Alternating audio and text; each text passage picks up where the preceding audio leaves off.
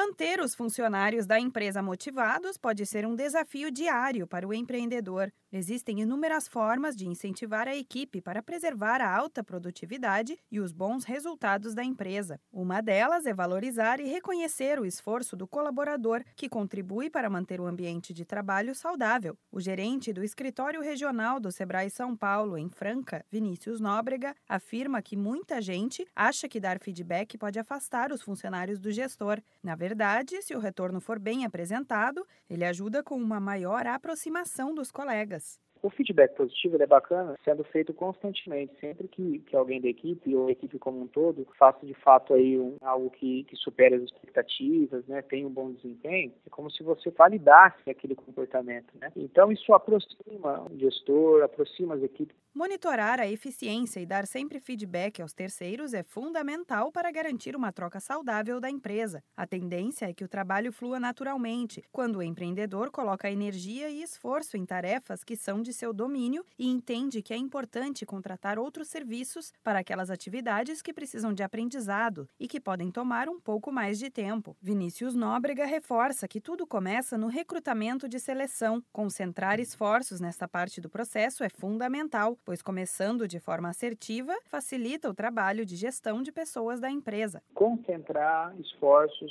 no recrutamento e seleção é fundamental, porque quando eu começo errado na contratação, eu tenho que gastar mais energia com feedback, com reorientação, com processos de, de estímulo. Quando eu consigo contratar alguém que é bom tecnicamente, tem um comportamento, gosta daquilo e tem valores compatíveis com aquela organização, com aquela empresa, todo o resto do processo de gestão de pessoas acaba sendo um pouco mais fácil e modelado de uma maneira mais coerente que a empresa precisa.